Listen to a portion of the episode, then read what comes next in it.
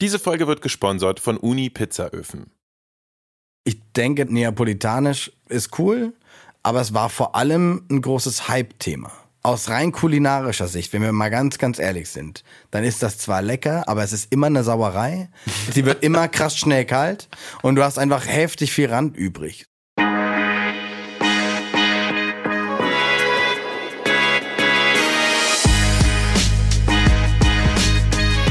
Ladies and Gentlemen, willkommen zurück bei Imbiss 3000, der letzten Folge, dem großen Finale dieser zweiten Staffel, für die wir uns auch das vermutlich leidenschaftlichste Thema aufgehoben haben, was äh, Per und ich so haben. Eins davon auf jeden Fall. Und zwar geht es heute, Per, worum geht es? Es geht natürlich um Pizza, eins meiner absoluten Lieblingsthemen. Und ich bin froh, dass wir endlich uns die Zeit nehmen, mal ausführlich über das Thema zu reden. Yes, in allen Facetten, die es dazu zu besprechen gibt von all den Arten von Pizza, die es da draußen so gibt, von all den abgefahrenen Dingen, die man auf eine Pizza drauf tun kann, bis hin zu natürlich Tipps, wie man vielleicht eine gute Pizza auch zu Hause im heimischen Ofen hinbekommen kann. Und Per, sind wir beide alleine für dieses Thema? Natürlich nicht. Wir haben uns einen Experten an Bord geholt und zwar noch nicht mal aus Berlin. Heute einen der ersten externen Gäste an Bord. Er ist einer der bekanntesten Gastronomen aus Hamburg, quasi das Aushängeschild des coolen Hamburgs hat yeah. äh, zwei Restaurants, eine Bar, eine Bäckerei auf St. Pauli. Meine Damen und Herren, heute bei Imbiss 3000 Fabio Hebel. Vielen, vielen Dank freue mich Schön, sehr, dass du hier bist. Danke, ja. danke. Und äh, wir wissen ja, dass du auch ein Pizza-Nerd bist, genau wie wir. Unter anderem hast du ja nämlich im Lockdown während Corona in deinem Restaurant Hebel Pizzas gebacken. Dazu kommen wir gleich nochmal. Genau. Dazu wollen wir alles hören. Aber heute reden wir vor allem, haben wir gesagt, ein bisschen auch über Pizza-Variationen. Anna und du und ich haben ja letztens eine Pizzatour in Berlin gemacht. Die haben wir auch verfilmt. Die große Berlin-Pizzatour findet ihr auf Andongs YouTube-Kanal. Da waren wir in drei Läden. Genau. Die habe ich gewählt. Wir waren äh, im Mangiare in Moabit. Wir haben neapolitanische klassische Pizza gegessen. Dann waren wir bei San Pietrino. Das ist äh, ein Foodtruck. Die machen römische Pinzer. Und dann waren wir noch bei Magic Johns, die nämlich ein paar amerikanische Varianten backen. Und zwar erstens die New York Style Slices und auch die Detroit-Style-Pizza. Und das haben wir gemacht, um die Variationen innerhalb der Pizzawelt so ein bisschen zu beleuchten. Es gibt ja noch viel mehr. Es gibt ja nicht nur natürlich diese Variationen, es gibt ja tausende Arten von Pizzen weltweit. Wenn wir schon bei diesem Thema sind, wir können ja gleich mal Fabio so eine richtig fiese Frage zu Beginn stellen. Wenn du nur eine Art von Pizza essen dürftest, welche wäre das? Ehrlicherweise das hört sich jetzt doof an, so wie damals auf dem Schulhof, ich höre alles an Musik, weißt du, man muss sich eigentlich so ein bisschen äh, kategorisieren. Ich mag wirklich verschiedene Pizzastyles sehr gerne. It's quality first. Also es gibt Tage, da habe ich richtig Bock auf Neapolitanisch, es gibt Tage, da habe ich Bock auf eine Pinsa oder eine Chicago Pan Pizza, kann auch mal drin sein. Aber ja, quality first. Ähm, wenn ich mich aber tatsächlich entscheiden müsste, würde ich, glaube ich, fast so eine ganz klassische italienische nehmen. Ganz knusprig, nicht zu weicher Teig. Bin nur stellenweise Fan der neapolitanischen. Ich finde, die wurde auch ein bisschen zu doll gehypt in den letzten Jahren. Mm, aber findest du, dass wir mit so einer neapolitanischen, einer Pinza und einer amerikanischen New York und Detroit Pizza die Bandbreite gut abgedeckt haben? Oder findest du, da gibt es Styles, die noch fehlen? Ja, ich finde Pizza Altaglio, also Piece by Piece, die backen ja so Wagenräder, Meter 50 große Pizzen und holen die raus und lassen die abkühlen und dann schneiden die quasi immer ein Stück ab und das wird nochmal reheated. Das mag ich tatsächlich super gern. Wir haben einen ganz guten Laden in Hamburg, der das macht. Äh, das Viawai. Das wäre das, was vielleicht noch fehlt, ja. Was für ein Teig ist das? Ist Hefeteig, aber relativ wenig Hefe. Der Teig geht auch kaum auf. Also Ziemlich dünn, oder? Ziem sehr, sehr dünn, Ja. genau. Und sehr knusprig gebacken. Es wird auch wenig Teig gelassen. Du hast ja bei der neapolitanischen, gibt's ja die Regel zwei Zentimeter breit, zwei Zentimeter hoch. Muss der Teig sein, um neapolitanische Pizza zu backen oder um dieses Siegel zu bekommen. Ähm, da gibt's ja ein paar Regeln. Du musst mit dem Zeigefinger in der Mitte das Slice halbieren, zusammenklappen und genau bei der Hälfte muss der Teig runterklappen vorne. ähm, also es ist tatsächlich eine klare Vorgabe, Ja, wie die neapolitanische Pizza sein muss. Warte mal, warte mal, warte mal, da muss ich mal ganz kurz dazwischen grätschen. Äh, wer gibt diese Regeln vor? Die, die Assoziation äh, Pizza Neapel. Ich weiß nicht genau, wie sie Die heißt. heißen, glaube ich, AWPN. Die Genau. Assoziazione Verace Pizza Ja, ja, Neapolitana oder sowas. Es tut mir leid an jeden Italiener. Aber reichen sowas das in die nach. Richtung, ja. Und man kann seine Pizzeria ja auch durch diesen Verein zertifizieren lassen. Genau. Und da gibt es in Deutschland, glaube ich, nur zwei oder drei oder sowas. Überhaupt nicht viele. Ist das praktisch so der Michelin-Stern der Pizzerias? Oder? Ja, so ein bisschen. Ja, oder, oder das. Biosiegel auf der Gurke. Ich Ja, weiß. sowas in die Richtung. Und das meine ich wertfrei. Was hast du denn damals in deinem Pop-Up für Pizzen gemacht, Fabio? Na, es war schon irgendwie äh, Neapolitaner-Style, weil wir haben in 60 Sekunden gebacken, also extrem schnell bei sehr hoher Temperatur. Ähm, allerdings haben wir einen komplett anderen Teig gemacht, als die AWPN vorgibt, nämlich nur Sauerteig und ohne Hefe. Weil genau, in der klassischen Rezeptur, die auch vorgegeben wird, ist ja so ganz, ganz bisschen Hefe drin. So Genau. wirklich, also Mikrogramm quasi. Genau, du brauchst ja auch nicht viel, ist auch ein, ich weiß nicht, ob die Hefelobby in Deutschland, was die für einen Stand haben, aber es ist tatsächlich so, dass du, egal was du backst, eigentlich nur so einen, einen kleinen, kleinen Fingernagelgröße brauchst an Hefe. Da steht immer drin, du brauchst einen Würfel. Äh, Das brauchst du nicht. Also Hefe ist Hefe und mehr Hefe bringt auch nicht zwingend viel mehr Teig und auch nicht mehr Volumen. Äh, Hefe ist ein, ein Starter. That's it. Ähm, das, was der Sauerteig quasi auch ausmacht. Deswegen, äh, es reicht immer sehr wenig Hefe. Tatsächlich, man muss nicht zu viel machen. Eher das Gegenteil ist der Fall. Verwendest du zu viel Hefe, bekommt es nämlich auch diesen Hefegeschmack.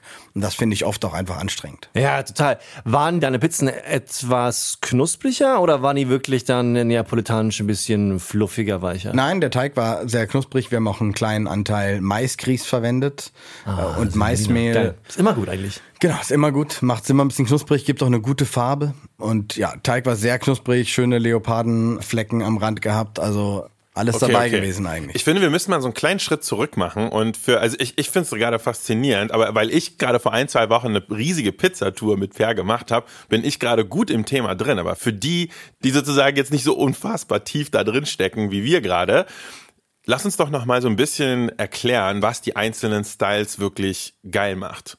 Also Gerne. bei einer neapolitanischen Pizza, Per, du hast es ja gerade angesprochen, Knusprigkeit ist eigentlich nicht unbedingt das Erste, was da einem zu einfällt, oder? Zu Bei neapolitanischer nein. Nee, ne? Also der Rand ist weich, der Teig unten wirkt fast sogar nicht durchgebacken, aber es ist halt ein Style, den die fahren und ähm, das finde ich okay, deswegen musst du ihn halt immer klappen. Du musst immer den Zeigefinger auf den Rand und dann mit Daumen und Mittelfinger den Teig hochklappen wie so eine Schaufel Ja. und irgendwie probieren, ohne zu kleckern, Mozzarella und Tomate äh, nicht in einfach. den Schnabel Und zu nicht kriegen. einfach. Und Per hat mir dann noch den Mega-Pro-Trick beigebracht, dass man dann noch diesen Zipfel, der dann so runter Oben hängt, reinklappt, Den ja. klappt man dann noch oben Genau. rein. Wichtig. Und ganz sonst geht's nicht. Sonst Fall. verlierst du die ganze Füllung auf dem Teller. Das ist Genau. einfach nicht Aber dieser Move macht doch einfach nur Sinn, wenn man so eine richtige neapolitanische Pizza hat, wo dann auch von dem Stück dann sozusagen oben vorne die Nase halt so runter droopt. Eine wichtige Frage. Wir haben letztens mit Per nämlich auch selber eine Pizza gebacken, eine Pizzakreation, können wir gleich noch erzählen. äh, wir haben ein Video darüber gemacht. Per, für das Video sollte er die Pizza schneiden. Und ich habe dann den Schock meines Lebens bekommen, weil Per die Pizza meiner Meinung nach komplett falsch geschnitten hat. Okay. Fabio, Also ich bin du bist gespannt, jetzt, du was bist Fabi jetzt, dazu zu du sagen bist, hat, ja. ja wirklich, du bist ein Pizza-Experte, besser wird's nicht. In wie viele Stücke hat man seine Pizza zu schneiden? Vier. In vier? Das habe das hab ich jetzt nicht erwartet. Das habe ich jetzt in- nicht in erwartet. vier. In vier. Äh, wobei, kleiner Zusatz, it depends on the size. Ja klar. Ne? Also wir haben, wir haben Pizzen gebacken mit 24 Zentimeter, das ist eher kleiner. Mhm. Dann nimmst du auf jeden Fall nur vier, aber allerhöchstens sechs. Allerhöchstens. Aber nie, niemals acht. Aha. Aha, niemals acht, danke. Ja. Das wollte ich hören. Nee, acht Okay, okay, ich gib's zu, ich habe meine Pizzen in acht Stücke geschnitten. Ich erkläre euch auch warum, weil mit meinen zwei kleinen Kindern, weißt du, wenn ich da nicht acht Stücke mache, dann schlagen die sich die Köpfe ein und weil es aber zu wenig Stücke gibt. Ey, für Kinder gibt's immer Ausnahmen und ähm, Nudeln mit Butter. Also Genau. ich, ich probiere meiner Tochter auch immer beizubringen, dass es mehr gibt als das. Ähm, but it's okay. Ja, aber ich meine, was noch wichtig ist für die neapolitanische Pizza, sind ja vor allem die Zutaten. Es gibt auch die Vorgaben von diesem Verein, von der AWPN, dass du eigentlich Zutaten aus Kampagnen benutzen sollst, eine Büffelmozzarella oder Fior di Latte, eine gewisse Art von Tomaten und das war's. Und das ist das ist für mich eigentlich maßgeblich für so eine neapolitanische Pizza, ist die Qualität der Zutaten, Total. die eigentlich Ja. immer saugut ist. Ja, ist die eher großzügig mit Tomatensauce belegt oder eher nicht so? Eher reduzierter. Eher reduzierter, ja, okay. Ja, oder halt gar nicht, ne? Es gibt ja auch durch die klassischen äh, Weißen, die Biancas von den Napolitanischen, die halt keine True. Tomatensauce haben, ne? Das stimmt. Und das muss man, das ist ein bisschen schwierig. Ich finde gerade, wenn man so neu ist im Pizza-Game und dann sieht man eine ohne Tomatensauce, dann denkt man sich, da fehlt was. Mhm. Aber es ist durchaus auf jeden Fall ein Ding, ne? Ja, auf jeden Fall. Dass ich glaube, das in Berlin ist, glaube ich, jedem Mal jetzt eine neapolitanische Pizza über den Weg gelaufen hier, weil es einfach Ja. gefühlt jede Woche eine neue neapolitanische Pizza aufmacht. Ja. Ähm, aber vor, vor fünf Jahren gab es das auch hier überhaupt nicht. Es wurde nur eigentlich so also römische, dünnere Genau. Thin Crust Pizzas gegessen, ne? was äh, einfach da der Style ist. Das kann man auch betonen. Lass uns doch noch mal tiefer eintauchen Genau. in Pizza-Variationen. Okay, Genau. neapolitanische haben wir Sehr, jetzt, äh, sehr dicker besprochen. Rand. Ansonsten relativ feuchte Pizza. Ja. Mit einem sehr nassen, weichen Boden Ja. und hochqualitativen Zutaten. Und wir können noch mal eine wichtige Sache betonen. Die wird bei unfassbar hoher Temperatur gebacken. Was ist da die Gradzahl? 450 Grad, äh, ungefähr. Eine der Folgen von dieser hohen Temperatur ist dann sozusagen dieses sogenannte, also man nennt das auf Englisch Leopard Spotting, ne? diese, Genau. diese Leopardenmusterung, Maserung, diese kleinen, fast schon angebrannten Stückchen, Fleckchen auf dem Rand der Pizza, Mhm. die aber tatsächlich so klein sind und so kurz nur anbrennen, dass sie auch nicht wirklich verbrannt schmecken oder schmeckt so. nicht verbrannt. Das Nee. ist ein totaler Geschmacksgeber. Also es ist so, so magische Röstaromen, die dann das besondere Etwas geben an dieser Kruste. Aber die Kruste, die kann halt wirklich richtig dick und puffig sein. Das ist halt wie so, ein, wie so ein Rettungsring, der um die Pizza rumliegt. Isst ihr den Pizzarand bei einer neapolitanischen Pizza? Fabio? Ähm, ja, ich esse den auf jeden Fall, aber allerdings meistens zum Schluss. Das heißt, ich esse die, ich nag die Pizza quasi ab, leg den Rand in den Karton Ja, ja. und irgendwas sipscht immer in den Karton zurück und das nehme ich dann so zum Aufwischen. Ja, äh, ich- um, um den letzten gerne. Mozzarella und Tomatenfleck noch irgendwie aufzusammeln. Das ist gut. Ist dann so zum Nachsättigen, wenn man Ja, dann so, ah, genau. ich, ich habe jetzt alles Gute schon aufgegessen, aber eigentlich noch ein bisschen habe ich noch Bock. Ich war auch in Berlin, hat auch eine Pizzatour gemacht vor ja, einem Jahr, auch mit in der Pandemie. War bei einem Kumpel in der Pizzeria auch und ja, so, ihr kennt die ganzen Läden, ne? Einmal durchgelaufen und gemacht und getan. Und wir haben halt an einem Tag, Lutz und ich, äh, wir waren an sechs Pizzerien, das heißt, wir haben sechs Pizzen gegessen. Ähm, Traum. Teilweise auch zwei, also jeder eine eigene, äh, manchmal nur eine Marinare und da haben wir auch Rand echt oft liegen lassen, weil dann kannst du auch tatsächlich einfach ein bisschen Ja. mehr essen. Ja. Wenn du jetzt überall noch den Rand mitfutterst, dann packst du das nicht. Boah, also Marinara, dazu ganz kurz, die hatten wir bei unserer Pizzatour auch mit Per. Das ist eine Pizza quasi nur mit Tomatensauce, ohne Käse. Genau. Richtig? Und, also das finde ich richtig faszinierend. So eine Pizza Bianca habe ich relativ schnell in meinen Kopf bekommen, Mhm. weil da sind auch viele andere Toppings drauf. Ist quasi eine coole neapolitanische Pizza minus der Tomatensauce, aber Genau. nur die Tomatensauce. Das fand ich ziemlich krass, aber überraschenderweise, das war eins der Highlights dieser Ja, da Tour. musst du halt gut würzen, du brauchst Ja. ein bisschen Schärfe, Ja, ja. brauchst ein gutes Salz, ein gutes Olivenöl, guten Basilikum Mhm. und dann ist das auf jeden Fall top. Also mag ich selber auch am liebsten. Das ist echt ein Insider-Tipp. Also, das ist so eine Sache, die hätte ich mir niemals selber bestellt, weil ich gedacht hätte, so, ja, nee, ich kann ja was viel Geileres mit Käse haben. Ja, Aber manchmal ist weniger mehr. War auch im Pizzastudio hatten wir, das war Kopf an Kopf, Marinara Margherita. Wir haben ja nur vier Pizzen auf der Karte gehabt. Ja. Marinara Margherita, eine Flora, eine Fauna, so wie die Menüs im Hebel sind. Geil. Flora ist vegetarisch und Fauna ist mit Fleisch. Und das hat jeden Tag gewechselt. Aber so Kopf an Kopf war Marinara Margherita und dann hinten dran haben sich so die Flora-Fauna-Regionen aufgeteilt. Einer der besten veganen Gerichte, die man Ja. essen kann, finde ich. Eine. Marinara. Es ist einfach perfekt. Ne? Ja, du den vermisst Käse auch brauchst nichts, ne? nicht unbedingt. Immer Pizza ohne Käse essen, nein. Aber ab und zu auf jeden Fall. Es Ja, ist und geil. es ist halt immer noch eine Pizza. Weißt du, wenn du sagst, ich esse kein Fleisch, ich will keinen Döner, ich esse jetzt Falafel, das ist ja ein anderes Gericht. So, das ist ja nicht vergleichbar. Aber wenn du mit Freunden essen gehst, äh, kann jeder Fleisch, jeder kann Fisch, jeder kann vegetarisch, jeder kann eine Marinara und niemand verliert was, niemand hat irgendwie fühlt sich ausgeschlossen, jeder hat eine Pizza gegessen und dann ist es wie gut. Okay, Next. neapolitanische Mhm. hatten wir. Welche Variationen sind noch wichtig? Was ist denn eigentlich eine römische Pizza? Boys, klärt mich Thin auf. Crust. Wird Dünner- dünner ausgerollt und zwar auch mit einem Nudelholz oft, nicht nur mit der Hand. Größere Pizzerien verwenden Maschinen, da gibt's dann so eine Pressplatte. Aber die neapolitanische ist immer Handarbeit. Das heißt, du formst die Pizza komplett mit den Händen und rollst sie nicht aus, weil das Ziel ist, dass du mit deinen Händen und den Fingern Luft in den Rand drückst beim Auseinanderziehen und rausdrücken. Äh, während du mit einem Nudelholz natürlich fast alles an Luft im Teig kaputt rollst. Ist aber in Ordnung, wenn du eben eine Art römische machst und eher darauf Wert legst, dass der Teig Thin Crust ist, eine dünne Kruste hat oder vielleicht sogar ganz wenig nur. Ich mag das auch. Also es, Ich, mag glaub- das auch, glaube sau auch, gerne. Ich vermisse das auch hier sehr oft. ich sage dir, ich, ich glaube, ich lehne mich vielleicht ein bisschen weiter aus dem Fenster, aber ich glaube, es könnte ein Revival davon. Ja, warum eigentlich nicht? Das ist eigentlich das, was ich auch oft zu hören bekomme, wenn ich selber über neapolitanische Pizza zum Beispiel in Berlin schreibe, ist, dass viele vermissen einfach die dünnere Pizza mit einer härteren Kruste. Das verstehe ich auch, das hat was. Total. Und die ist dann zum Beispiel auch so, dass wenn man die dann aufhebt, dass die nicht unbedingt durchsackt? Die sagt nicht durch, auf keinen Fall.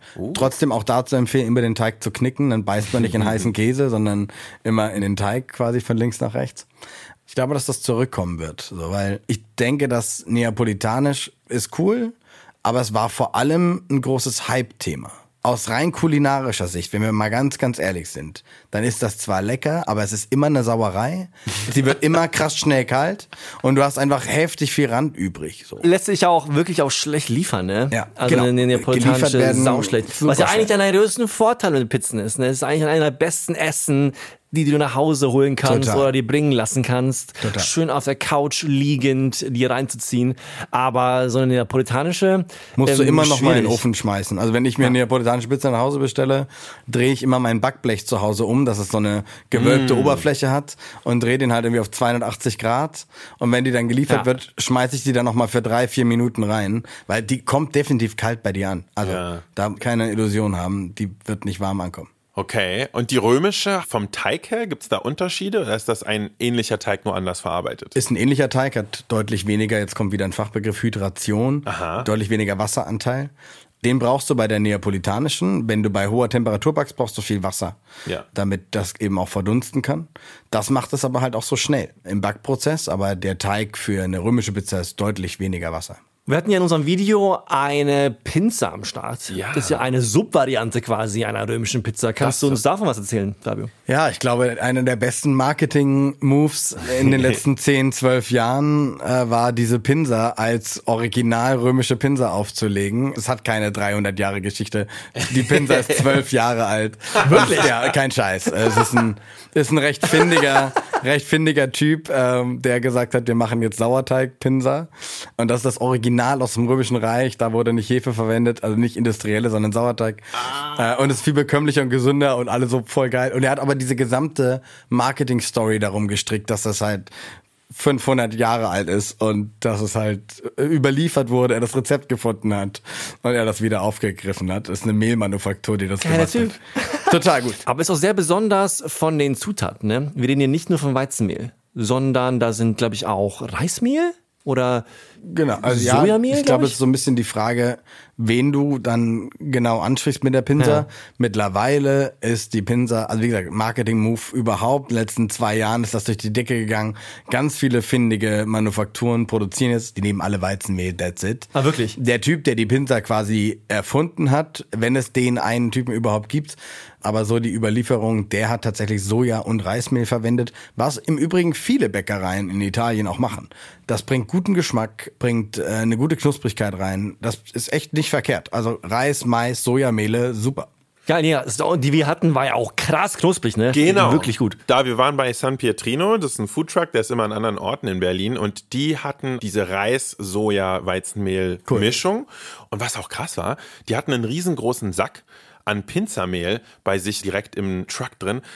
Und das war dann auch faszinierend für mich zu sehen, dass das quasi schon so zu kaufen. Ja, das, da Ist, ist äh, ne? ernsthaft eine richtige Maschinerie mit Ja. entstanden. Hat jemand einfach eine neue? Pizza-Kategorie. Kann man Neue mal sehen. Es, es gibt nie genug Pizza auf der Welt. Man kann immer noch eine neue Pizza Und erfinden. genau, dann noch eine andere Form, ne? Ist, glaube ich, so ein bisschen oval. ja, genau. Ähm, und, und schon- vorgebacken, glaube ich Und auch. schon ist ein neuer Style entstanden. Das ist abgefahren, ja. Okay, andere italienische Varianten, wenn wir schon über die, die OG-Pizzen reden. Ist die Frage, ist die Focaccia eine Pizza? Nein, Nein, würde ich auch nicht sagen.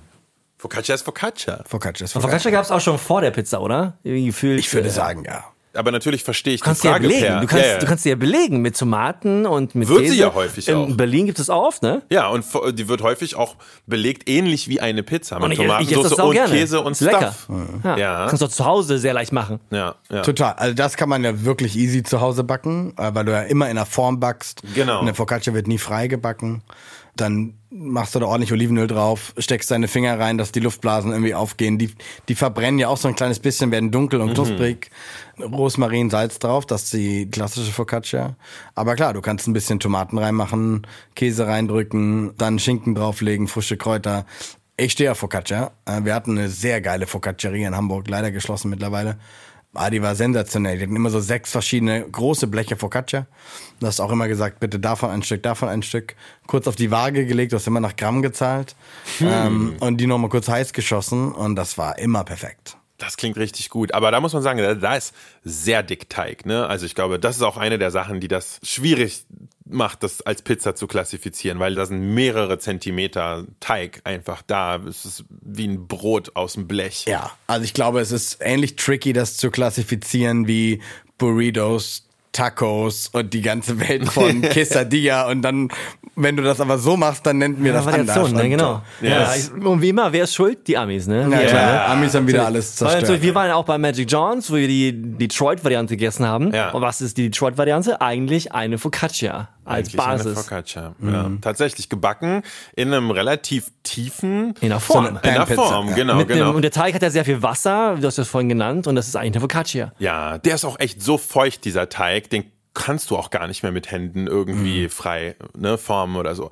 Ich habe einen sehr spannenden Fact in den Comments zu unserem YouTube-Video bekommen, nämlich Warum ausgerechnet diese Art von Pizza aus Detroit kommt, ist, weil Detroit traditionell eine Stadt mit sehr großer Stahlindustrie war und die hatten halt sehr viel alten Stahl, haben daraus gusseiserne Formen gebacken und die wurden dann an die Pizzerien dann irgendwie verscherbelt.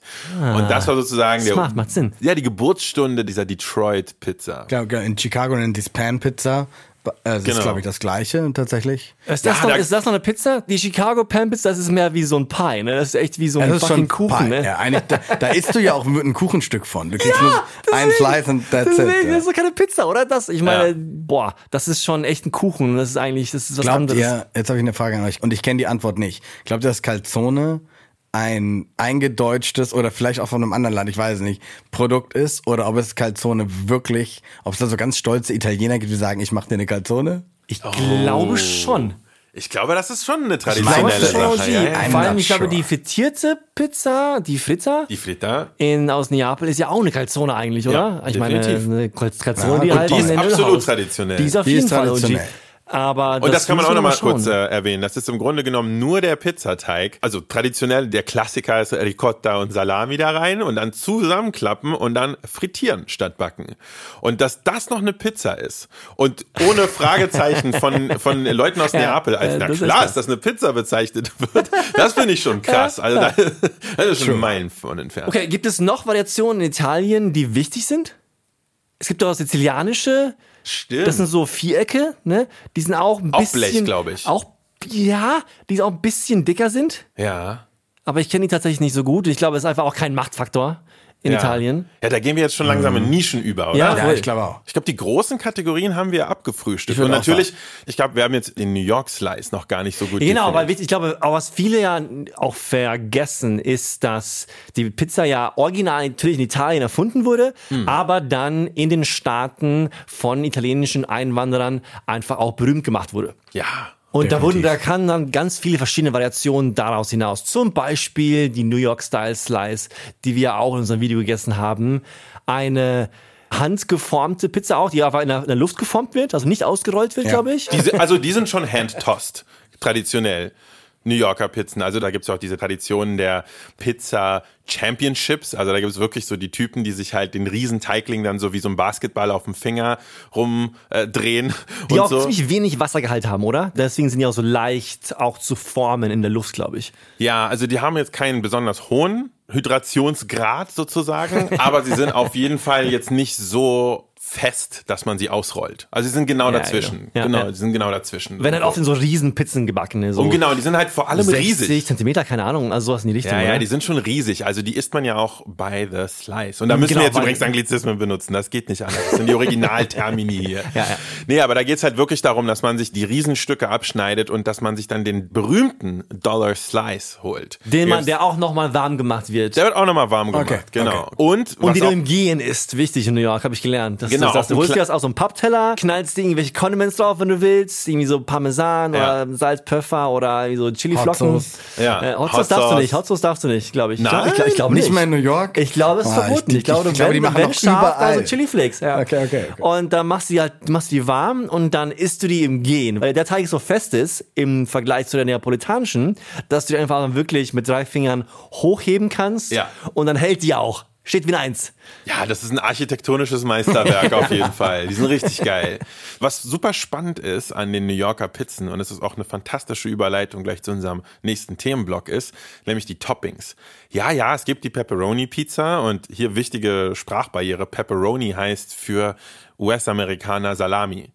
Also ist keine Pepperoni, weil bei uns für uns ist es eine Chili. Ja, genau. Und für die Amerikaner ist dann Chili wiederum was ganz anderes. Das wird's deep.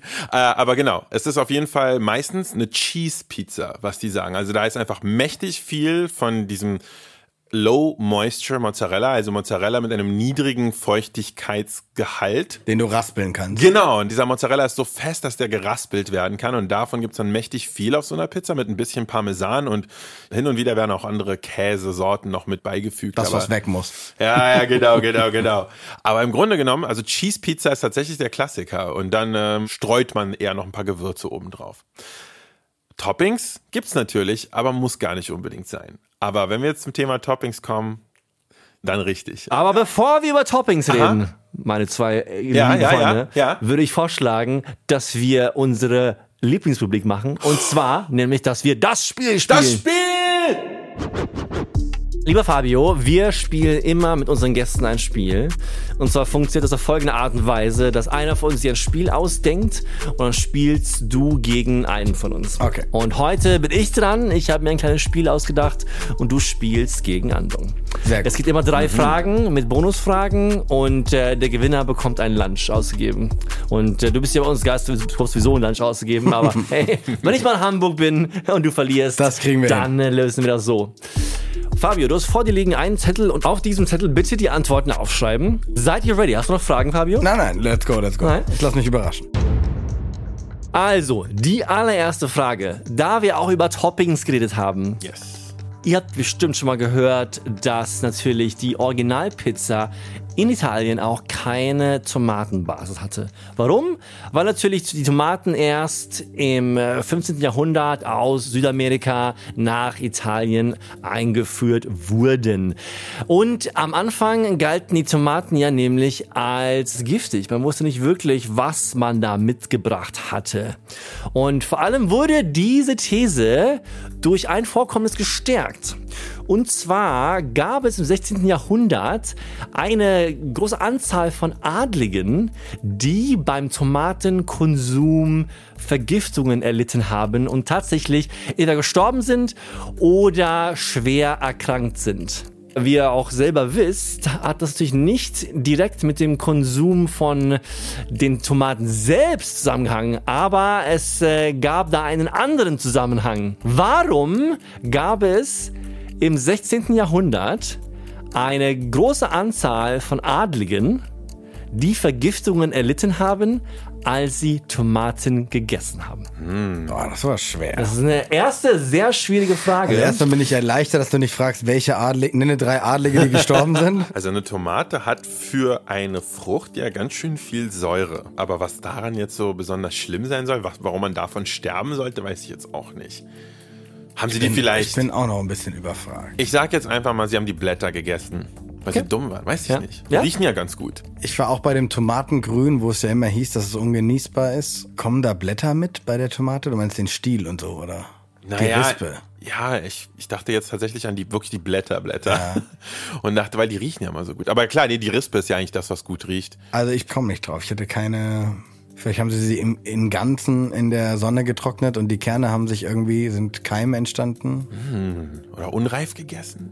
Es ist Klär eine schwierige auf. Frage, ich weiß es. Ich Klär glaube, ich auf. werde euch die Antwort sagen. Ich glaube, ihr kommt nicht drauf. Okay. Die Adligen war eigentlich der Hinweis, denn es war gang und gäbe im 16. Jahrhundert Hartzinn als Teller zu nutzen. Das heißt, die Teller und das, das Geschirr war auf das Zinn gemacht. Zinn ist natürlich sehr bleihaltig.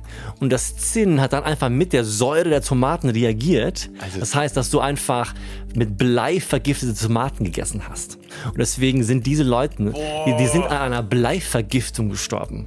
Also ich würde sagen, halber Punkt für dich, du hast die Säure erwähnt. Ah, nein, ich, ich, ich weiß nicht, ob ich das gelten lassen kann. Ah, okay, okay. Leider, ich glaube, es sind wirklich null Punkte für beide. Schwierige Frage, aber Okay. desto, desto interessanter. Natürlich bei den ärmeren Leuten ist es einfach nicht passiert, weil natürlich die ärmeren Leute von Holztellern gegessen haben, aus Holzschüsseln. Aber das hat wirklich Jahrzehnte gedauert oder noch mehr, bis man darauf kam. Spannend. Cool, wieder Gut. was gelernt. Frage 2. Die Pizza Hawaii. Kennt ihr natürlich. Ananas und Schinken auf einer Pizza. Und wie ihr vielleicht auch schon mal gehört habt, wurde die Pizza Hawaii aber nicht auf Hawaii erfunden, sondern in einem anderen Land. Und da wir jetzt bei der ersten Frage keine Punkte gemacht haben, gibt es in dieser Frage zwei Punkte zu ergattern. Und zwar will ich wissen, in welchem Land wurde die Pizza Hawaii erfunden? Und Nummer zwei, aus welchem Land kam der Erfinder der Pizza in diesem Land? Eigentlich ist das Basiswissen. Es müsste, also ich, ich müsste sowas wissen, Ja. aber ich tue es nicht. Ich würde erwarten, dass du es kannst, Andong, tatsächlich. Ich habe das jetzt mal als, als sehr leichte selbst, Frage dass das, eingestuft ähm, in meinem Katalog. Und ich, ich meine auch, dass ich darüber schon mal gelesen habe. Ja, ja, auf jeden Fall. Ähm, und der Vorgänger, also ich denke auf jeden Fall auch mal, der Vorgänger war ja bestimmt das Toast Hawaii oder war die Pizza Hawaii zuerst? Man weiß es nicht. Uh. Ich würde fast sagen, dass das Toast Hawaii zuerst war. Ich würde fast sagen auch. Das kann ich dir nicht beantworten. Denn Pizza, Möglich, ja. denn Pizza war vor den 1950er Jahren, wo es mit Toast Hawaii losging, nämlich noch gar War nicht, nicht so so ein beliebt. Game. Deshalb würde ich auf jeden Fall sagen, dass es zuerst das Toast Hawaii gab. Ähm, das Toast Hawaii wurde in den USA erfunden und kam dann aber relativ früh nach Westdeutschland.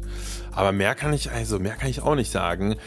Ha, okay, also ich schreibe jetzt mal was auf und es ist einfach nur ins Blaue reingeraten. Fabio, hast du eine Antwort aufgeschrieben? Ich habe eine Antwort aufgeschrieben und äh, ich würde sagen, die Pizza Hawaii äh, kommt aus den USA von einem Deutschen, der Toast Hawaii aus Westdeutschland mitgebracht hat. Das These, finde ich gut. Das wär's, ey. Exakt Ähm, vice versa zu deinem. Ich habe jetzt mal ein bisschen ins Blaue reingeraten und äh, ich sage jetzt einfach mal, das war ein kanadischer Filipino. Wo war es jetzt ein, war das ein Kanadier? War das ein Filipino? In welchem Land wurde es erfunden? Also es wurde in Kanada von einem Menschen mit philippinischem Background erfunden. Alles klar. Die Antwort ist, die Pizza Hawaii wurde in Kanada erfunden Wow. von einem Gastronomen mit einem griechischen Background. Oh, ja. Darauf bin ich Aber jetzt nicht das, gekommen. das ist sehr gut. Ein Punkt Nicht schlecht. für Andong. Not bad. Aber Fabio, keine Sorge, es ist noch alles offen. Es ist noch alles offen. Es kommt nämlich jetzt die letzte Frage. Man könnte ja glauben, dass Italien äh, führend ist im Pizzakonsum auf der Welt. Ja. Das ist aber nicht wahr. Welches Land verbraucht am meisten Pizza per capita? Oh, also Wo wird am meisten Pizza pro Person gegessen? Das muss ja eine Fangfrage ich, sein. Ich, es ist keine Fangfrage, aber es ist äh, wahrscheinlich eine sehr überraschende Antwort. aha. ja. Okay, Okay. der Andong, du fängst an. Ich sag Schweden. Sagst du schön, das ist ja alles klar. Keine schlechte Ich habe Antwort. meine Gründe.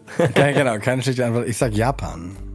Fabio sagt Japan Oh. und Andong sagt Schweden. Andong war tatsächlich am nächsten dran. Es ist tatsächlich Norwegen. Crazy. Norweger Ey, sind, niemals drauf sind gekommen. unglaubliche Pizza-Fanatiker. Essen über 5 Kilo Pizza pro Person pro Jahr. 47 Millionen Pizzen pro Jahr bei 5,5 Millionen Norwegern. Das sind, das, Das, sind ist schon, Pizzafakten. das ist schon tough. Das ist schon tough. Und die meisten davon sind tatsächlich gefrorene, also TK-Pizzen. TK-Pizzen. Die Norweger lieben ihre TK-Pizza. So ist es. Crazy. Auch, Das heißt- der, auch der kleine Per früher. Ich, Auch ich der würde kleine Bär. auf jeden Fall gerne, gerne wissen, wie viele äh, Pizzen die, die Japaner sind crazy nach Pizza. Ich würde gerne wissen, wie viel die machen. Muss ich mal rausfinden. Die Japaner sind auch irgendwo oben dabei. Ich glaube, die, die Italiener liegen, glaube ich, auf Platz 6. Ich glaube, die, die Amerikaner sind Platz 2. Lustiger Fakt ist, dass die Deutschen da auch überhaupt nicht schlecht abschneiden. Ich glaube, die Deutschen liegen auf Platz 3 oder 4. Ich meine, Dr. Und Oetker. Also ja, ich glaube, wir drei ziehen den Durchschnitt auch. relativ weit nach oben. Dr. Oetker. Äh, aber, alleine. aber, aber, meine lieben Freunde, wir müssen festhalten, dass in diesem Spiel tatsächlich nur eine Frage richtig beantwortet wurde, nämlich von Andong. Das bedeutet, Andong Arseni Kneife gewinnt Woo! das Spiel.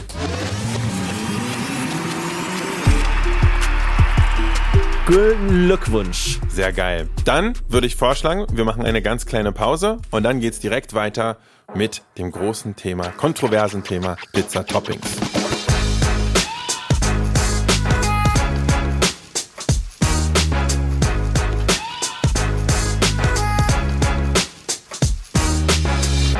Willkommen zurück im Imbiss, Imbiss 3000, die große Pizza-Folge. Wir haben jetzt schon sehr viel über die unterschiedlichen Arten von Pizza geredet und Bisschen auch, äh, nerdig auch, ne? ein bisschen nerdig auch drüber geredet. Das ist okay manchmal, so ein bisschen nerdy sein, ja. Dann hat uns Per gerade mit ganz schönen Pizza-Facts hier weggeflasht. Und ich habe echt viel gelernt. Das war Vielen cool. Dank, vielen Dank, Per. Und jetzt reden wir über das ultimative Thema, das Thema aller Themen, nämlich Cool fact a crocodile can't stick out its tongue. Also, you can get health insurance for a month or just under a year in some states. United Healthcare short term insurance plans, underwritten by Golden Rule Insurance Company, offer flexible, budget friendly coverage for you. Learn more at uh1.com. Pizza-Toppings. Und da möchte ich am liebsten das Wort einfach an Per Mörling übergeben, denn Per Mörling ist gebürtiger Schwede und es gibt wahrscheinlich kein Land auf der Welt, was so abgefahrene Pizza-Toppings auf den Markt bringt wie Schweden. Per, kannst du uns da ein bisschen Ich was muss einfach sagen, dass einer der großen Gründe, warum ich so ein Pizza-Fanatiker bin, auch wirklich seitdem ich ja sechs Jahre alt bin mindestens, ich, ist auch meine Herkunft, weil ich nicht immer zu Hause in Schweden unendlich viel Pizza gegessen habe.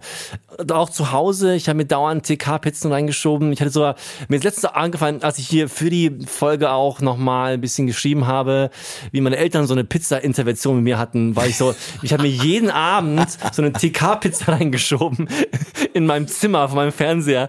Irgendwann saßen Warte, so meine hast du Eltern. deinen eigenen Ofen? Nein, nein, nein. Aber Ich hab's mir, ich hab's mir gemacht und mir abgehauen halt. Und hab halt so Viva 2 in meinem, meinem, meinem Zimmer geschaut. Oh, geil. Und dann kamen halt von Eltern rein und mussten so ein bisschen intervenieren, weil ich nichts anderes gegessen habe. Ähm, so viel dazu. Aber in Schweden, ja, gibt es wahnsinnig viel crazy Pizzen. Das kommt daher, weil es gab mal in den 60ern einen sehr innovationslastigen Pizzabäcker, ein Italiener, der hat viele Sachen auch erfunden. Und dann kamen in den 90ern sehr viele Flüchtlinge aus dem Balkan nach Schweden und die haben Pizzerien aufgemacht und haben ein bisschen das übernommen, einfach diesen Pizzatrend so funky wie möglich zu machen und auch jedem irgendwie eine Pizza zu machen, die jedem auch schmeckt. Das heißt, die beliebteste Pizza Schwedens ist ja die Kebab-Pizza. Das heißt, Dönerfleisch, dünn aufgetragen auf einer Pizza mit Tomatensoße, obendrauf nochmal Zwiebeln, Pepperoni äh, und nochmal zwei verschiedene Arten von Kebabsoße. Ein, eine sehr geile Erfindung. Ich habe es ja versucht, letztes Jahr hier in Berlin auch zu etablieren in einem Riesenprojekt. Es kam irgendwie nicht an. Die Leute fanden es nicht so geil. Die meisten, die meisten haben irgendwie in den Kommentaren geschrieben so, was, du Schwein, Kebabfleisch auf der Pizza. Und um fair zu sein, anscheinend ist es im Ruhrgebiet, bekommst du die auch. Also In- in da, Süddeutschland da auch? gibt's die Dönerpizza. In Irgendwie nur in Süddeutschland auch. Berlin, aus irgendeinem wahnsinnig merkwürdigen Grund kannst du in Berlin keine Dönerpizza essen. Ich habe eine Theorie, Alright. absolute Ja, Spekulation. Und zwar im Ruhrpott gibt es definitiv mehr von diesen äh, Dönerladen und Pizzeria in einem Kombus. Hm, das kann gut Und sein, ja. hier in Berlin ist das, wenn überhaupt der Fall, dann ist das meistens ein Dönerladen mit einem China-Pfannen. Äh, Menschen Ist das ein daneben. Dönerläden, ja. Ja, ja, und, und das, das gibt es durchaus hier in Berlin. Das Ja, gibt es ja. durchaus. Aber dieses, diese Pizza-Döner-Kombo relativ selten. Ja, good Äh, point, Schade, good ich, es ist eine sehr gute Sache. Ich, Ich war ja in, der, in Süddeutschland auf der Hotelfachschule und dort gab es vom Bahnhof auf dem Weg zum Internat, wo die Schule auch mit verankert war, es gab in diesem Kaff Villingen, hieß das, oder heißt das auch immer noch, gab es genau einen einzigen Dönerladen. Es war der einzige der Stadt, der war auf dem Weg dorthin und da haben sich alle Schüler eine Margarita mit Dönerfleisch und so einer Döner Tzatziki-Soße geholt. Geil. Das Ja, aber Das genau. war das ist einzige Mal, dass ich das auch gegessen habe. Und ich würde sagen, in meiner Erinnerung war das sogar ganz gut. Ja, ist ich so gut. ich glaube, es war ernsthaft richtiger Schrott. Es ist ich gut. glaube- also auch in meiner Studienzeit in Schweden, ich habe mir halt pro Woche drei, vier Döner Kebab-Pizzen reingezogen. Ich habe es geliebt. Holy es ist, es ist sau gut, ja. Und ich habe halt hier in, da in Berlin gemacht mit einem wirklich sehr hochwertigen Dönerfleisch auf einer neapolitanischen Pizza. Es war saugut. Es war echt saulecker. Ja. Aber so wie dazu. Es gibt auch viel, natürlich viele andere Varianten. Zum Beispiel die äh, Rinderfilet-Pizza mit Sauce Bernays. Auch äh, sehr, sehr bekannt. Das heißt wirklich dünne Scheiben Rinderfilet, eine klassische französische Sauce Bernays auf der Pizza. Oft kann- auch Tomaten drauf. Ich kann das ja auch sogar tatsächlich noch on top bestätigen, weil ein Teil meiner Familie kommt aus Schweden.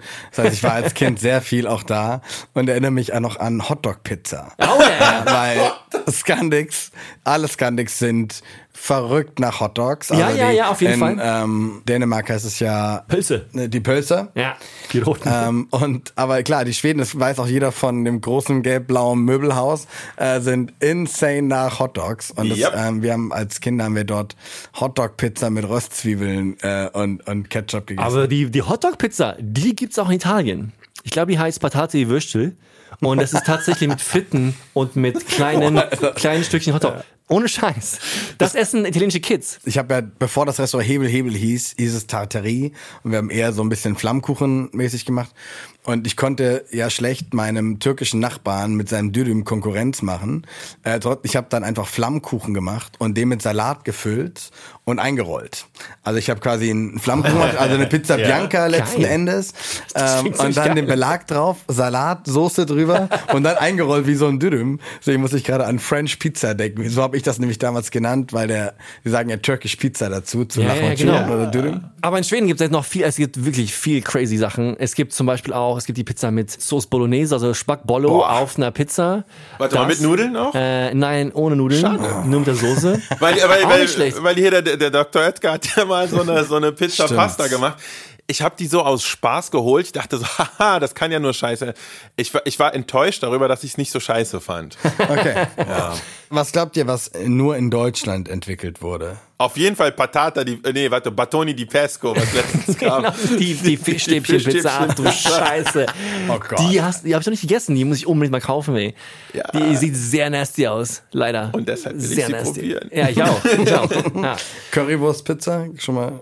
Nein, nein, noch nicht. Nicht probiert, aber. Ich weiß auch nicht, ob ich es Also es essen ist naheliegend. Ich meine, Per, du sagst, dass irgendwie Dönerpizza okay ist, aber bei Currywurstpizza sagt der Schwede nein, Ja, auf ich keinen weiß nicht, Fall. es klingt einfach ein bisschen strange.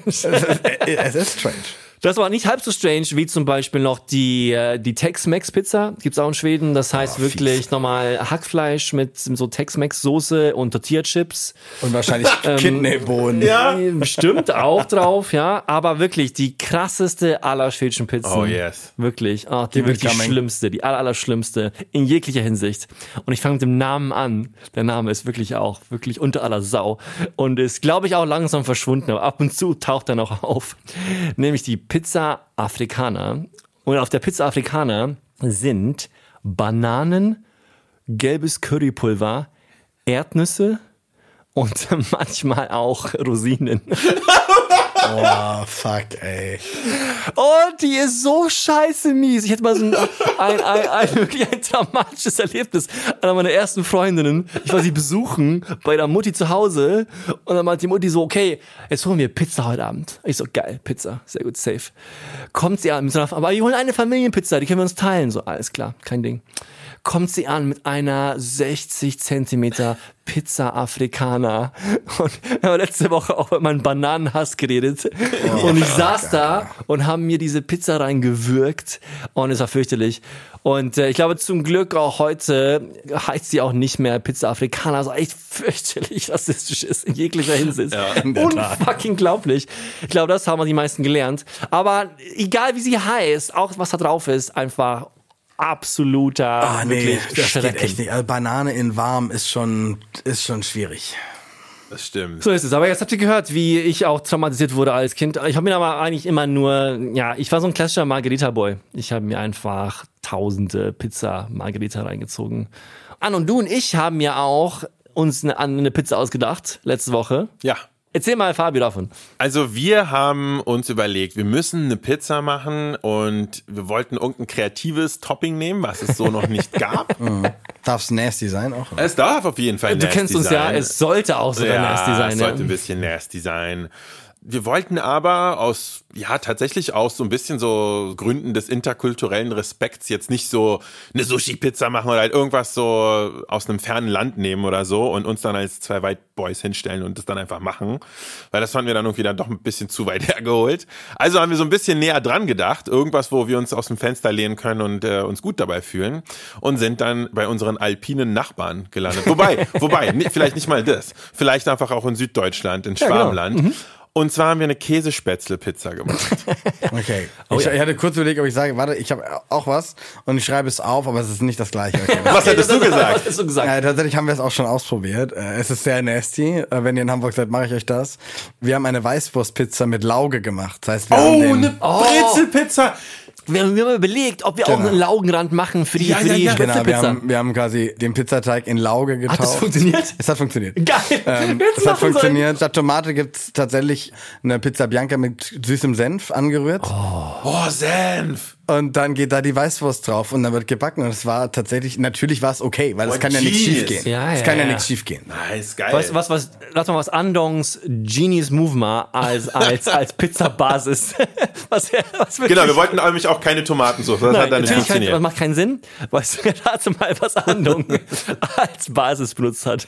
Natürlich Bratensoße. Oh, also, hey. Und einen ganz dünnen Bratensoße. Und dann Käsespätzle, die in einer Käsespätzle-Soße schon ja. sind. Nicht so viele, sondern das ist so ein bisschen, das haben wir gemerkt, weil sonst wird es echt zu schwer auch. Ja. Die Pizza wiegt einfach dann. Also wirklich gewichtsmäßig zu schwer, nicht kalorienmäßig. Ja, okay. Und habt, habt ihr fertig gebacken auch? Ja, ja, klar. Okay, okay. Käse, du wirst es gleich, du wirst es sehen, ja. Und zwar noch Käse drauf und dann oben nochmal Speckwürfel und die, äh, die Zwiebeln, die klassischen Schnittlauch. Und dazu einen schönen grünen Salat, ne? Salat. okay, das war jetzt sehr viel über Pizza-Toppings. Ich brauche jetzt unbedingt eine kurze Verstaufpause und dann würde ich gerne mal mit euch darüber reden, wie man am besten Pizza zu Hause macht. Oh ja.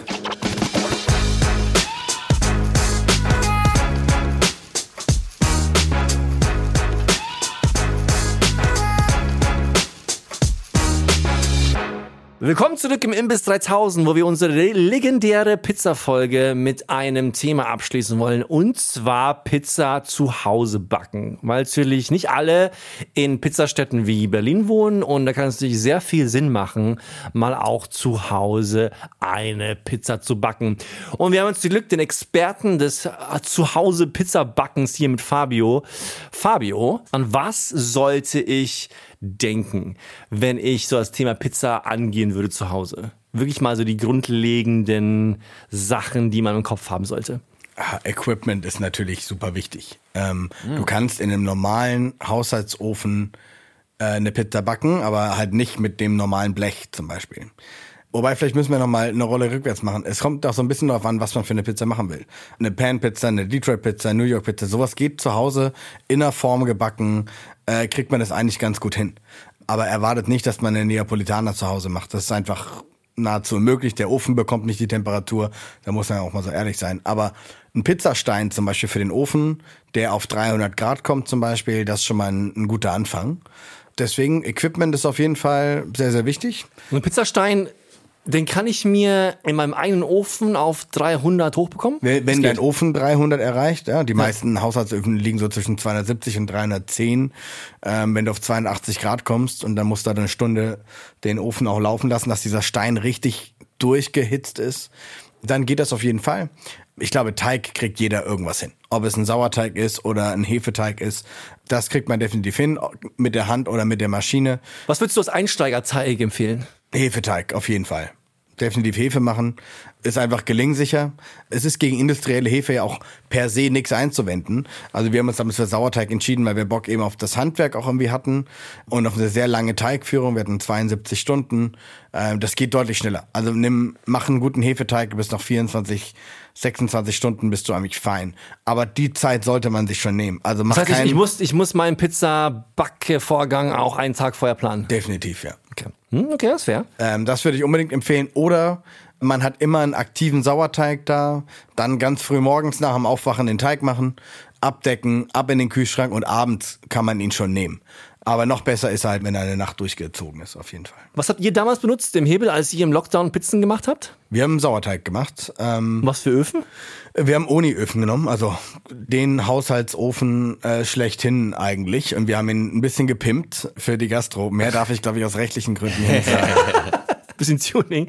Sehr gut. Und aber genau, es gab ja jetzt eine Riesenwelle von professionellen Öfen für den, für den Hausbedarf.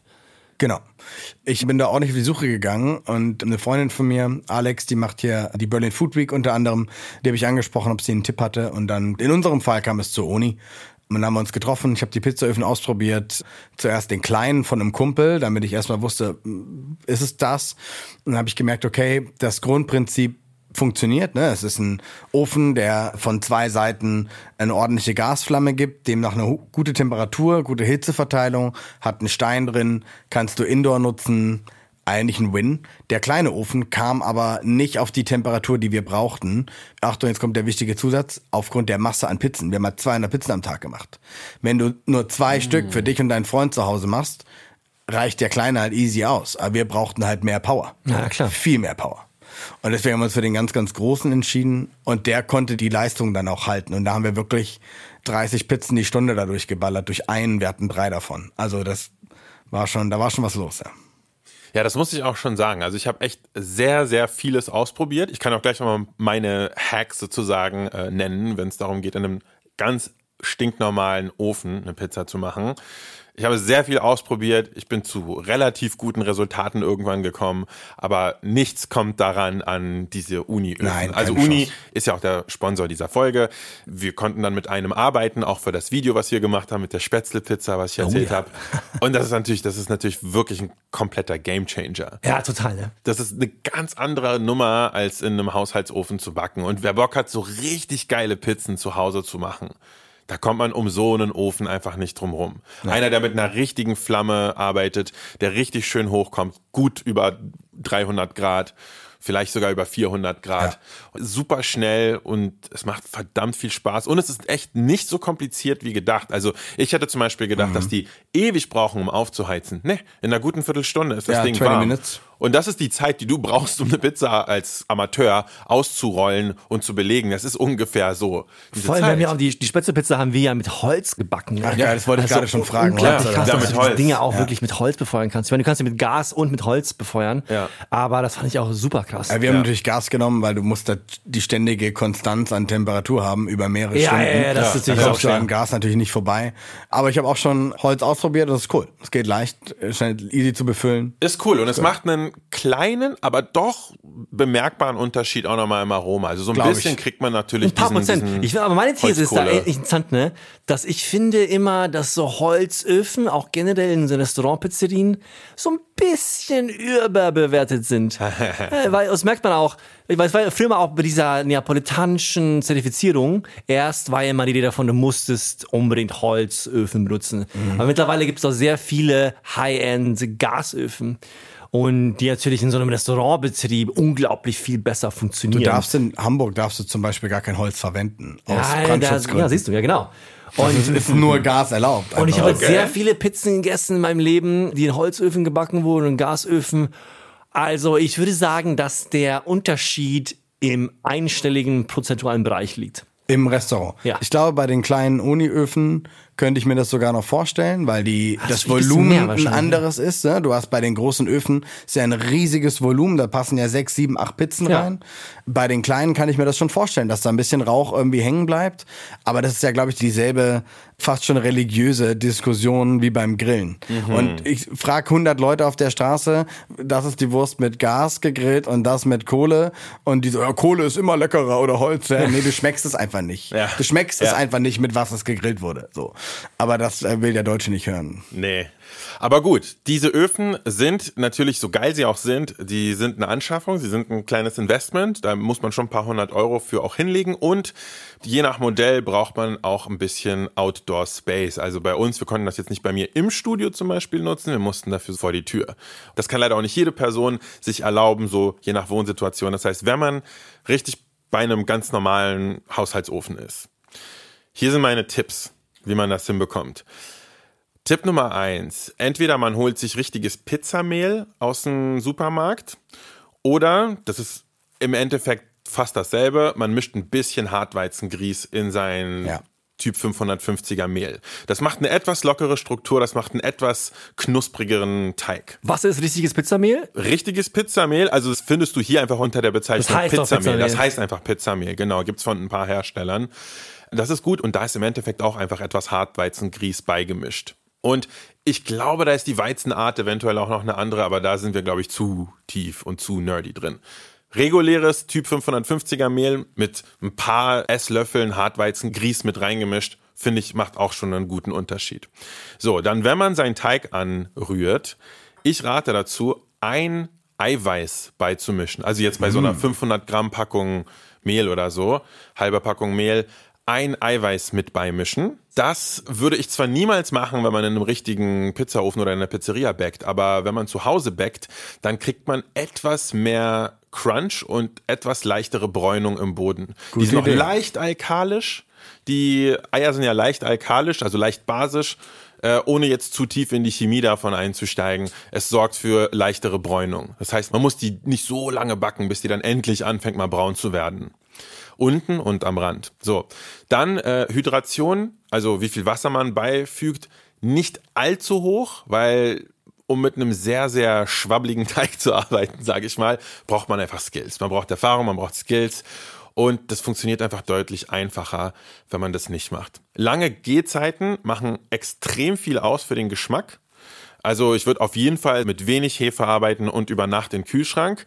Aber je länger man so ein Rezept hinzieht, desto mehr Variablen gibt's da drin. Sozusagen, wie lange lässt man den Teig ruhen, bevor man ihn in den Kühlschrank ruht und wie lange dann im Kühlschrank und dies und das. Und es sind echt mehrere Argumente, die dann auf einmal zusammenkommen.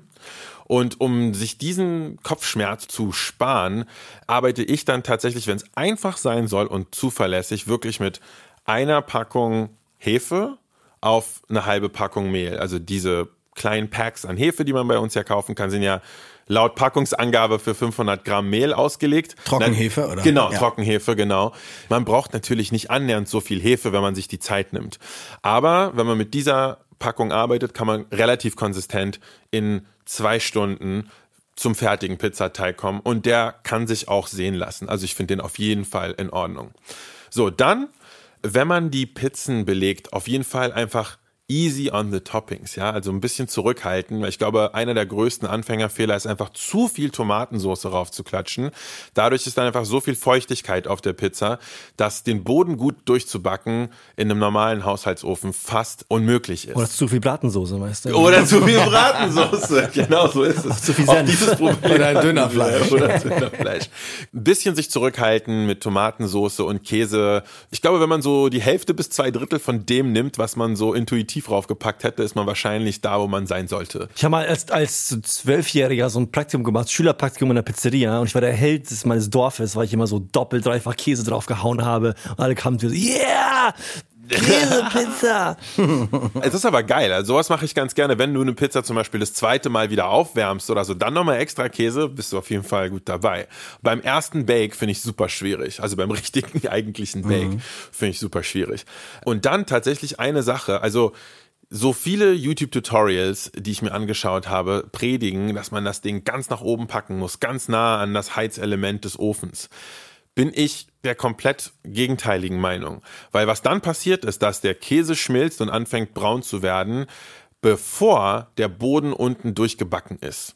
Das heißt, was ich immer mache, ist tatsächlich genau das Gegenteil. Ich packe meine Pizza nicht nur auf die unterste Schiene, nein, ich packe das Blech komplett auf den Boden des Ofens. Weil die meisten Öfen haben oben und unten ein Aber Heizelement. Blech halt, kein Stein, ne? Du hast Blech. Ich, ich rede jetzt von Ja, Blech. okay. Stein ist natürlich Fein. super, aber ich rede jetzt mal wirklich von nur Standard-Equipment, was Ja. man zu Hause hat. Ich mache meine Pizzen total gerne im Blech, weil eine runde Pizza sieht natürlich super geil aus, aber zu Hause ist halt einfach eine im Blech zu machen viel, viel einfacher.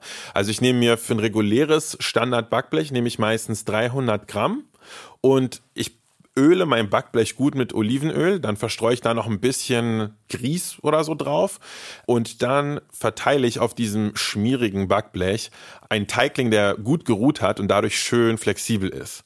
Und den schiebe ich dann sozusagen mit den Händen bis in alle Ecken. Da kann man sich auch ein paar Minuten Zeit lassen und auch einfach mal, wenn man merkt, irgendwie der klemmt der Teig, der lässt sich nicht weiter stretchen, einfach kurz feuchtes Tuch drüber, zwei Minuten warten, weitermachen, dann geht's viel besser sofort. Dann muss sich so ein bisschen relaxen, der Teig, und dann geht's wieder. Und wenn man das dann macht, dann hat man halt dieses ganze Blech quadratisch ausge legt mit Teig, so, wie so ein Teppich. Den belegt man dann dünn mit Soße und Käse und welchen Toppings man auch immer zum Beispiel mit Rosinen, Bananen und Erdnüssen. Yum. und Currypulver. Nee, tatsächlich am liebsten mit Salsiccia, eins der Lieblingszutaten von Per und mir. Da muss man echt nicht Absolut. mehr viel machen. Ja. Und genau, und so, das kommt dann rauf und das kann man ganz, ganz unten in den Ofen tun. Und zwar nicht mal auf unterste Schiene, komplett auf dem Boden des Ofens.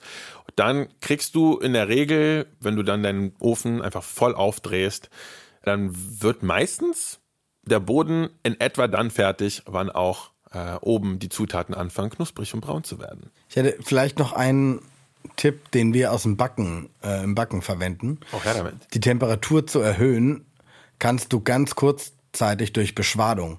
Also ein Glas Wasser in ein heißes Blech unten rein und dann sofort die Tür wieder zumachen. Ja. Manche Öfen haben auch noch so einen Einschuber, kannst du so rausziehen, Wasser einfüllen und dann geht der Ja, Wasserdampf rein. Durch. Wasserdampf kriegst du es kurzzeitig nochmal heißer. Ja. Also beim Brotbacken verwenden wir das. Deswegen könnte das auf jeden Fall zu Hause auch noch was bringen. Aber ansonsten sehr geile Tipps, finde ich richtig gut. Mit dem Eiweiß spannend. Aber das ist wirklich so für das Basic Home Equipment, was man halt hat, ohne irgendwelche Extras. Und das auch für einen Ofen, der halt auch maximal 250 Grad kann, wie es bei mir traurigerweise zu Hause bisher immer der Fall war.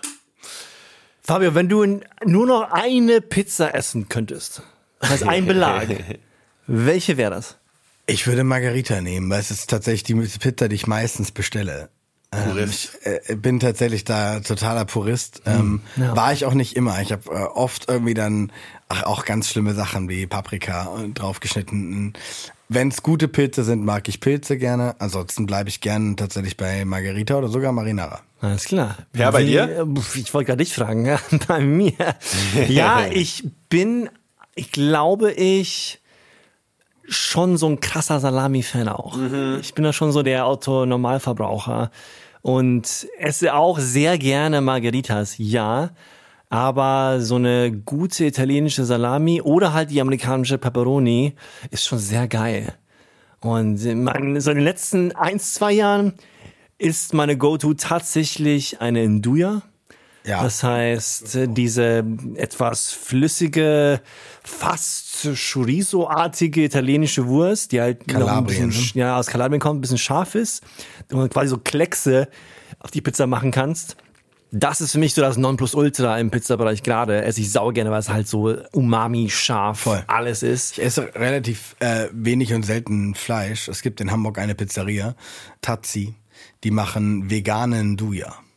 Ah, geil. Und ich war so, okay, let's give it a try. Ja. Also, so, das ist schon so, hab die probiert, das ist fucking insane. Das kann auch gut funktionieren, das glaube ich. Das ist genau voll. wie so, wie so vegane XO-Soße. Äh, Geht ja in die Richtung. Das ist irgendwie so, so sehr umami-lastig. Total. Mit äh, Champignons, mit äh, kann, so Sachen kann man ja, ja, wir machen machen. unsere XO-Soße schon mit, äh, mit Seafood, aber ohne Schinken. Also die bleibt Ja. quasi pesketarisch. Aber da war ich echt überrascht. Also wenn ihr in Hamburg seid, ich bringe euch einmal zur und dann essen wir veganen Duja. Es ist insane gut. Deal. Das ist nochmal ein gutes äh, Schlusswort auch, glaube ich. Hm. Nach Hamburg fahren. Wir müssen sowieso mal nochmal in deine Restaurants gehen. Das war für mich auch schon viel zu lange her. Yes, yes. Ich war noch gar nicht in deinem, in neuen Restaurant. Neu, neu, das EXO ist natürlich nicht mehr neu. Das Neueste ist natürlich Zwei deine, deine wieder, Bäckerei, ja. ne? Das Neue ist die Bäckerei, genau. Genau, das heißt, wenn ihr mal, das können wir aber sagen, schon einen Plug geben, wenn ihr mal in Hamburg seid, geht auf jeden Fall nach St. Pauli, geht in Fabius Restaurant, geht ins Hebel, das, äh, das nordische Finer Dining Konzept, wo du natürlich dich sehr schön hinsetzen kannst und äh, ein mehrgängiges Menü mit Naturweinen genießen kannst. Dann auf jeden Fall auch einen Tag in die XO Seafood Bar, wo es natürlich alles um, um Fisch und Meeresfrüchte Meeresfrüchte, und Fisch genau. geht. Große Terrasse, da geht's jetzt los. Terrassenopening. Geil. Ist in Hamburg immer April bis Oktober wie die Sommer- und Winterreifen. Äh, und ersten, erster Vierter darfst du die Terrasse öffnen, das ist Freitag. Äh, also das wird wild. Ähm, Sehr geil. Genau, das wird spaßig. Dann auf jeden Fall ein Absacker in die La Cave, deine unglaublich gemütliche Weinbar, die neben dem Hebel liegt. Und natürlich auch deine neue Bäckerei. Was gibt's eigentlich in der Bäckerei? Erzähl mal. Also wir sind dem Sauerteig-Thema treu geblieben. Wir arbeiten nur mit Sauerteig ohne industrielle Hefe. Das macht notgedrungen mehr Handwerk äh, dahinter. Das heißt, wir haben viele Hände in der Backstube. Aber es gibt ähm, St. Pauli Loaves, unser klassisches Sauerteigbrot, 550er Mehl, äh, Mehl, Wasser, Salz, that's it. Ähm, wir machen Baguette und Seelen mit Kümmel und Salz. Brasilien, geil. Ähm, es gibt Brezeln. Wir machen Schokopan. Ich weiß nicht, ob ihr das kennt. Japanisches Weißbrot. Ja, ja, ja, klar. Ähm, geht ja so ein bisschen diese Brioche-Richtung. Ein bisschen weniger Butter. Und wir arbeiten mit Judane. Das ist ein Brühstück. Das heißt, du überbrühst frisch gemahlenen Weizen mit kochendem Wasser. Äh, und dann bricht der Zucker auf und es wird richtig süß. Ähm, deswegen, wir setzen auch keinen Zucker zu, was du beim Brioche ja brauchst. Ähm, Schokopan demnach ohne. Es gibt immer eine Focaccia. Ab und zu machen wir Pizza. Ähm, Pizzastudio wieder. Aber wichtige Frage. Ich meine, wir sind in Hamburg. Gibt es auch Franzbrötchen?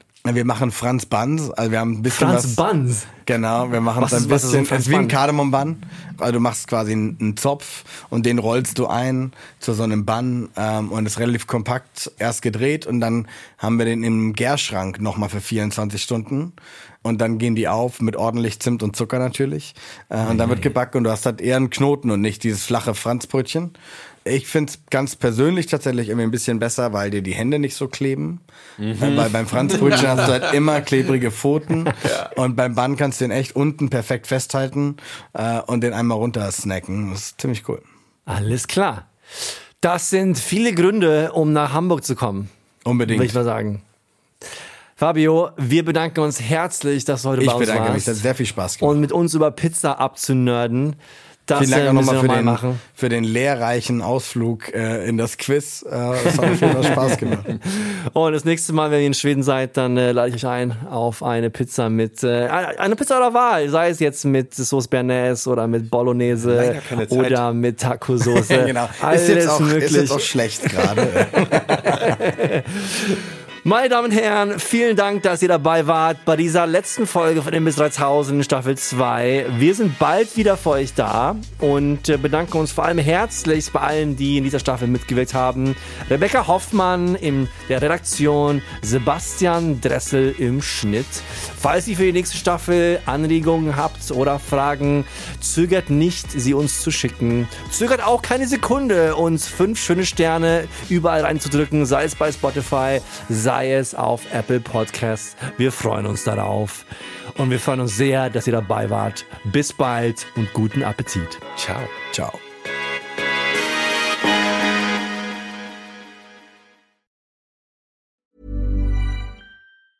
Ever catch yourself eating the same flavorless dinner three days in a row? Dreaming of something better? Well, HelloFresh is your guilt-free dream come true, baby. It's me, Kiki Palmer. Let's wake up those taste buds with hot, juicy pecan-crusted chicken or garlic butter shrimp scampi. Mm. Hello Fresh. Stop dreaming of all the delicious possibilities and dig in at HelloFresh.com. Let's get this dinner party started.